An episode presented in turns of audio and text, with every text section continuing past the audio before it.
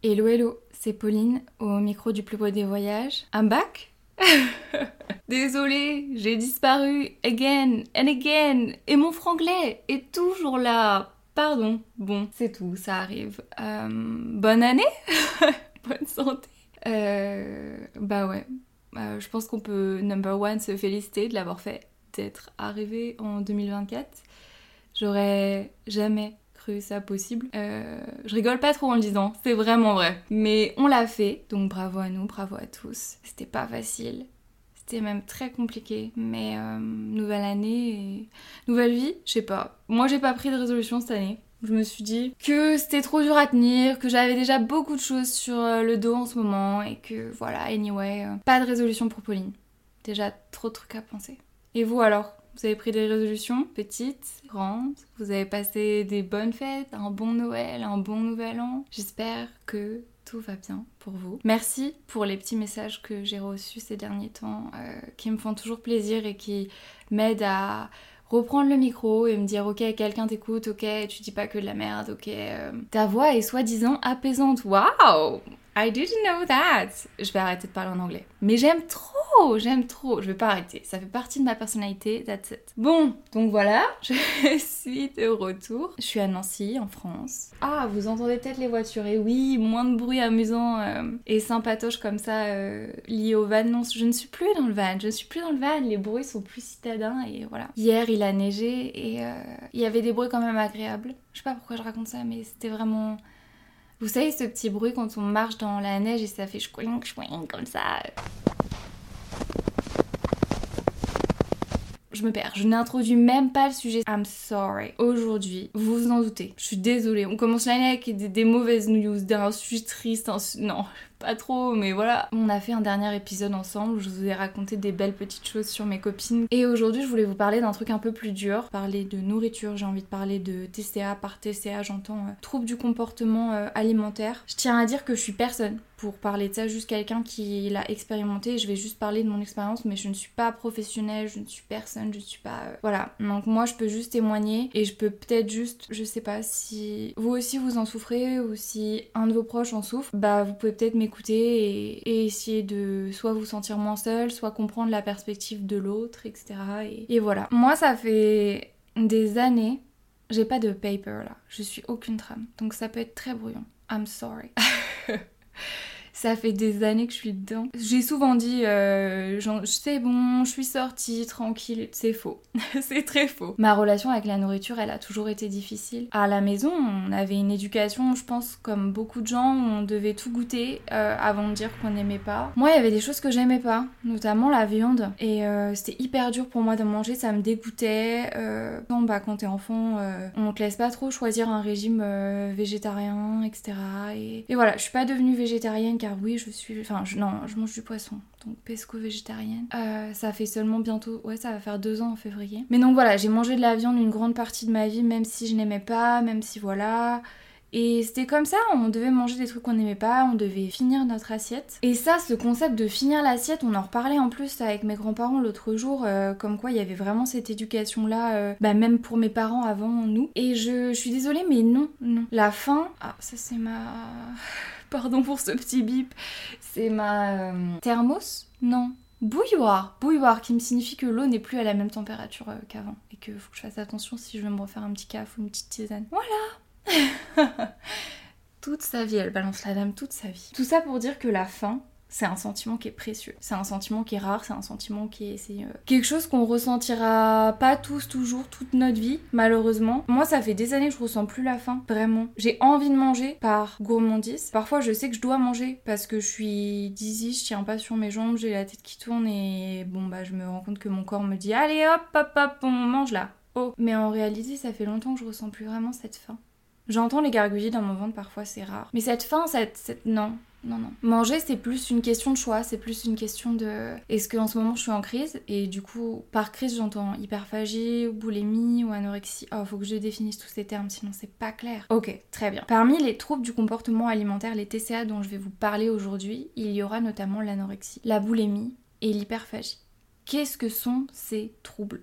Euh, je vais vous les définir avec mes mots, mais en gros, euh, l'anorexie, c'est plus euh, je me prive de pour atteindre une certaine maigreur parce que la nourriture me dégoûte, parce que j'arrive pas, j'ai pas envie, c'est trop dur. L'hyperphagie, c'est je mange, mais je ne mange pas vraiment par en fait. J'essaye de combler quelque chose en moi et je me gave et je me gave. Et la boulimie, c'est comme l'hyperphagie, mais en fait, après, il y a une culpabilité qui est tellement importante qu'on se fait vomir. Et ça, c'est. Bah, c'est horrible. Ça, ça, tous ces sentiments sont horribles, toutes ces émotions et toutes ces phases et ces troubles sont graves et il faut en parler. Donc c'est pour ça que je fais ce podcast aujourd'hui parce que j'ai envie de vous en parler, que j'ai envie qu'on mette des mots sur ce qui se passe euh, avec la nourriture pour certaines personnes, pour vous ou pour vos proches et pour moi. Et voilà, je pense que c'est important d'en parler. Peut-être que je devrais commencer par le commencement.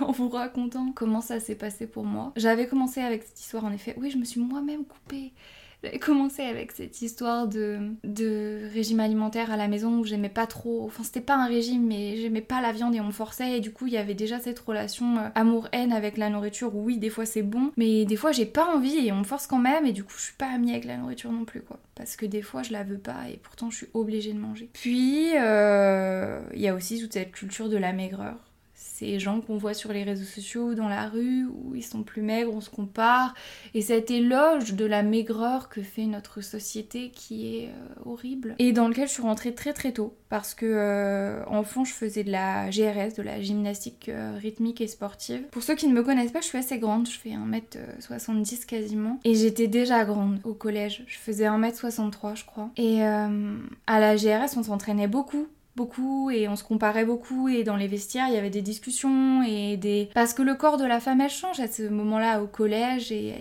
elle évolue et, et puis dans tout ce secteur de la danse, de la gymnastique, etc., on prône aussi des corps qui sont très maigres, très minces avec peu de forme. Et il y a eu cette question qui est arrivée un jour dans les vestiaires, était euh, Et vous, vous posez combien? Et moi, cette question, elle avait jamais eu une tournure négative. C'était juste un chiffre, un numéro. J'en avais rien à faire. Ça changeait rien pour moi. C'était comme bataille, c'était pas si grave. C'était même pas ni grave ni bien, c'était peu importe. Et j'ai dit 50 kilos parce que pour 1m63, je faisais 50 kilos à l'époque. Et là, je me rappelle pas exactement des réactions. Je sais juste qu'elles ont toutes été choquées, que personne ne faisait 50 kilos à part moi. Oui, j'étais grande, mais pour moi, il y avait pas de lien entre être grande et peser plus lourd. Donc je comprenais pas pourquoi. Oh, moi j'étais plus grosse que tout toutes les autres plus lourdes Qu'est-ce que ça veut dire Et pourquoi elles me regardaient toutes comme ça Et pourtant elles étaient toutes en mode Ah ouais, mais c'est énorme, mais waouh, mais c'est un truc. Et depuis ce jour-là, je n'ai pas pris un kilo pendant presque 8 ans, je pense. Ouais. J'ai fait 50 kilos euh, jusqu'à ce que j'entre en BTS, je crois. Après, j'ai fait 52 kilos pendant deux ans. Et euh, en école de commerce, vous voyez, c'est grave. Je peux vous retracer tout mon poids. Et c'était horrible pour moi. Je suis montée jusqu'à 56 en école de commerce. C'était très dur. Et il euh, n'y a pas de personne. Quand je dis les chiffres, là, c'est pas pour qu'on se compare, c'est pour rien. C'est juste pour vous rendre compte à quel point c'est bidon que je me sente mal à l'aise dans mon corps parce que peu importe le chiffre et peu importe la taille, tous les corps sont magnifiques.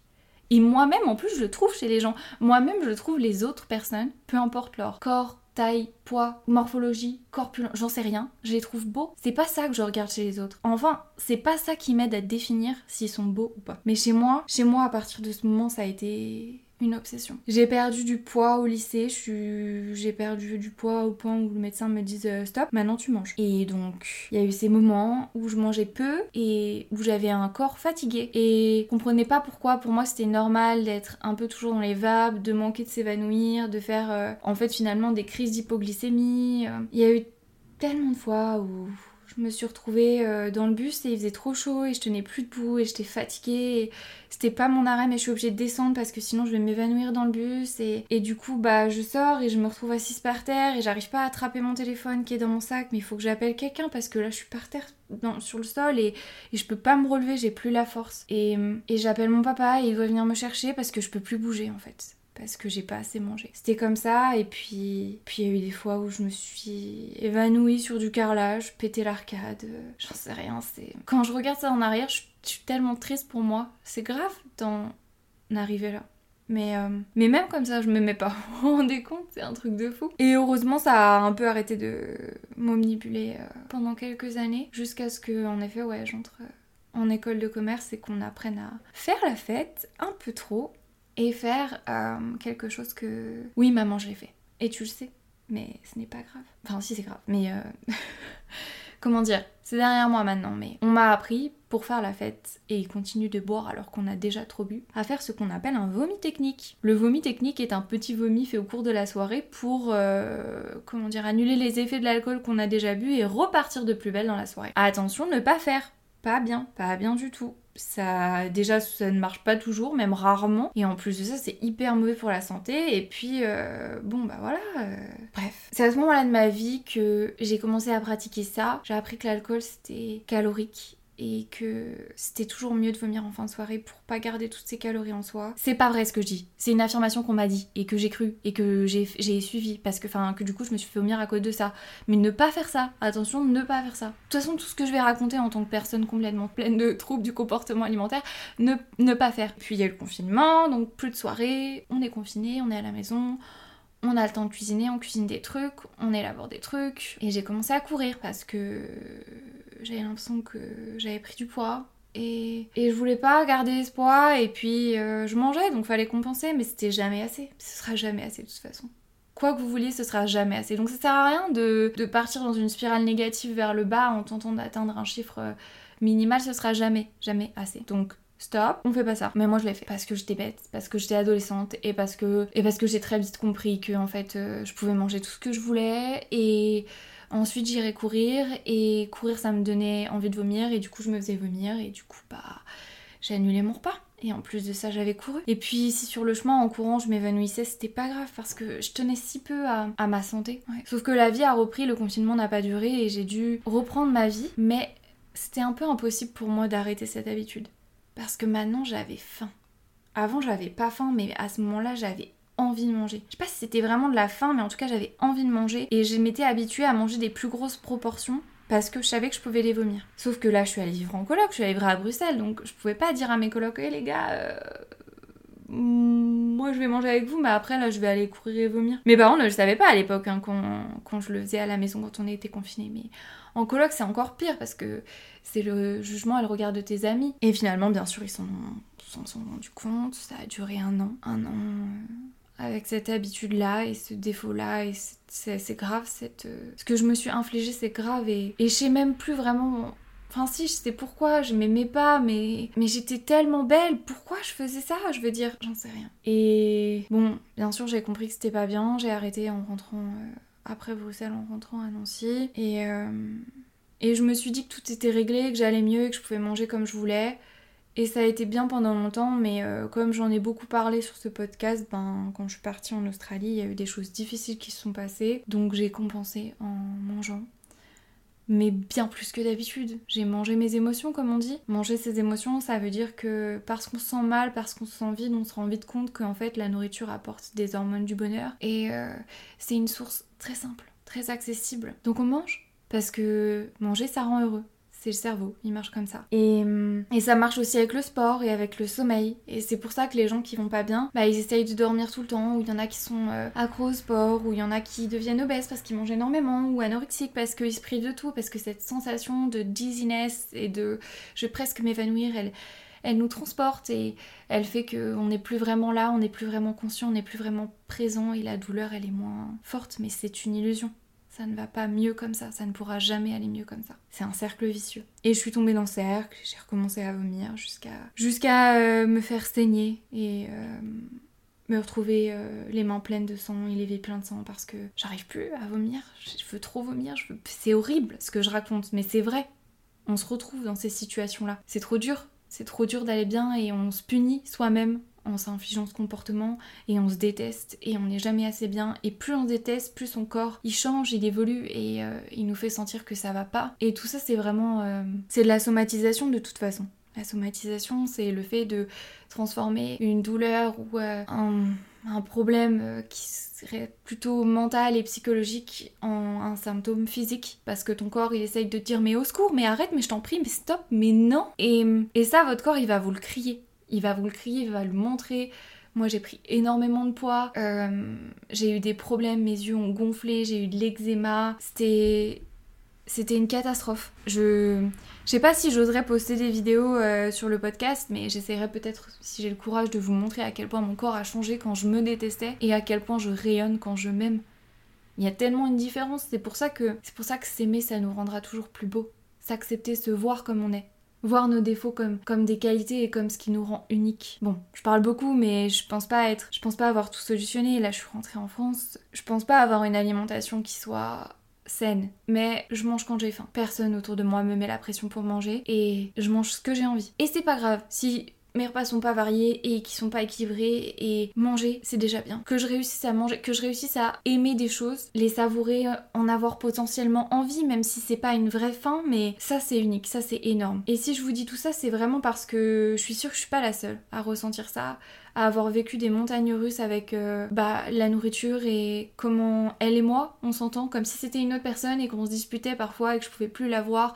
Sauf que je peux pas, on peut pas se disputer avec la nourriture, il faut manger tous les jours et ça c'est horrible, je le sais. Je sais que des fois on a l'impression que ça arrive tout le temps. Trois fois dans la journée, vous vous rendez pas compte comme c'est énorme, comme c'est une épreuve pour les gens qui ont du mal à manger. Et j'aimerais le dire, j'aimerais le dire haut et fort que tous ceux qui ont des troubles du comportement alimentaire sont des warriors qui se battent contre quelque chose au quotidien de super difficile. Que vos proches sont là autour de vous et peut-être qu'ils vont comprendre suite à ce podcast, peut-être qu'ils ont déjà compris, peut-être qu'ils comprendront jamais, mais en tout cas moi je veux dire que je comprends, que je sais que c'est dur, que ce sera un chemin d'une vie entière, euh, que c'est jamais, jamais, jamais peine perdue, que vous allez vous entendre avec la nourriture. Et peut-être qu'un jour, on, sera très à l'aise et on n'aura pas besoin de manger énormément ou de manger pas assez, juste on mangera à notre faim et on ressentira la faim et on aura des caillouillis dans le ventre et on sera plus jamais euh, un peu dizzy comme ça parce qu'on n'a pas assez mangé. Ouais, je suis sûre que ça arrivera, j'y crois. Donc voilà. Si je voulais vous en parler aujourd'hui, c'est pour ça, c'est parce que je suis pleine d'espoir pour moi et pour les autres et, euh, et j'avais la voix pour le dire aujourd'hui. Et je pense que c'est important. Comme je le disais, je pense que plus on s'aime et plus on se fait du bien, plus notre corps nous le rend. Euh, hier, j'ai regardé une émission. c'est complètement bête ce que je vais dire, mais voilà. Hier, j'ai regardé une émission nulle avec ma sœur. Euh, et il y a quelque chose qui m'a choquée et que j'ai dû partager à voix haute avec ma sœur, même si c'est une remarque bizarre, même si c'est une remarque étrange, c'est que ces femmes, ces dix femmes qui étaient dans l'émission, elles avaient l'air tout à l'aise avec leur corps et pourtant elles n'avaient pas le corps que la société attend de nous. Et je les voyais pas se regarder et se toucher et se mettre dans des positions où moi je les vois, je prends un oreiller sur moi. Et je me suis dit, mais waouh, comment elles font pour être rayonnantes, s'aimer et elles, je les trouve, moi je les trouve sublimes. Elles sont sublimes. Bien sûr qu'elles sont sublimes. Mais ce que je veux dire, c'est que c'est comme si elle se posait même pas la question, elle s'aimait inconditionnellement. Je sais pas, c'est un sentiment que j'ai eu et je me suis dit waouh, il y a des gens qui qui se posent pas la question comme moi je me pose la question constamment et où je me dis ça c'est horrible, je me touche, je me m'attrape la graisse et je me déteste et j'en ai des frissons quand j'en parle, mais il y a des gens qui vivent sans et je, je rêve d'être comme elle un jour, d'être cette femme pétillante et belle et qui est pas en train de se tortiller dans tous les sens et de se détester parce que parce que c'est beau ce qu'elles étaient et ce qu'elles sont et c'est inspirant et ça m'a inspiré. Et j'ai aussi envie de vous partager euh, des petits tips qui moi m'ont aidé à m'aimer davantage et euh, arrêter de me concentrer que sur mon poids et à quoi ressemble mon corps. Ces petites choses, c'est commencer à écouter mes envies et m'habiller comme je veux, peu importe ce que la société attend de moi, peu importe ce que les gens ont l'habitude de voir sur moi. Je me rends compte qu'en ce moment j'ai un style un peu intermédiaire où j'adore les couleurs et les paillettes et je suis un peu dans le retour en enfance et peu m'importe, aujourd'hui je m'habille comme ça parce que j'aime. Et si j'ai envie de mettre des paillettes bleues sur mes yeux, je le fais. C'est tout. Voilà Je l'ai déjà dit dans un autre podcast, mais fermez les yeux, écoutez votre cœur et s'il bat plus fort, si vous sentez ce sentiment de... C'est que cette pièce, ce vêtement, ce make-up, cette coiffure, ces chaussures vous font très envie, écoutez-vous. Bref, tout ça pour dire que je m'écoute plus, je suis plus mes envies et mon instinct, et je crois que ça m'aide. J'ai aussi un environnement autour de moi où je m'entoure de plus en plus des bonnes personnes, des gens qui me trouveront belle, peu importe à quoi je ressemble, des gens qui seront toujours ok pour me laisser ne pas manger ou manger, et qui ne me jugeront pas. Des gens qui veulent que notre bonheur. Je pense que c'est ça. Et euh, à force d'avoir ces gens autour de nous, ben, on finit un peu par croire comme eux. Peut-être qu'on est belle, peut-être qu'on en vaut la peine, peut-être que toutes les femmes sont belles. Non, c'est pas peut-être, c'est sûr. Toutes les femmes, tous les hommes, tout le monde, peu importe comment vous identifiez, je trouve que tout le monde est beau. Et vous le savez, c'est mon mantra, tout le monde il est beau, tout le monde il est gentil. Mais je le crois vraiment au fond de mon cœur et, c'est en admirant les autres et en, en, me disant ils sont magnifiques ces gens que je commence un peu à m'aimer moi-même. Si vous avez des troubles du comportement alimentaire, Si vos proches en ont, il faut en parler, il faut s'entourer, peut-être de spécialistes, mais c'est pas un combat qui est perdu d'avance. Vous allez gagner, vous allez le faire. Ce sera jamais une évolution linéaire. Il y aura des hauts, il y aura des bas et, et n'arrêtez pas de vous battre contre cette maladie parce que c'est une maladie. Vous allez le faire, vous pouvez le faire, je vais le faire. Sachez que vous n'êtes pas seul. C'était Pauline au micro du plus beau des voyages. J'espère que cet épisode était bien parce que c'était un premier jet euh, sans notes et je me suis pas coupée. Donc euh, voilà, bon courage pour le montage Popo. J'espère que tu vas gérer parce que je fais des gros bisous. C'était Pauline au micro du plus beau des voyages. Allez, ciao.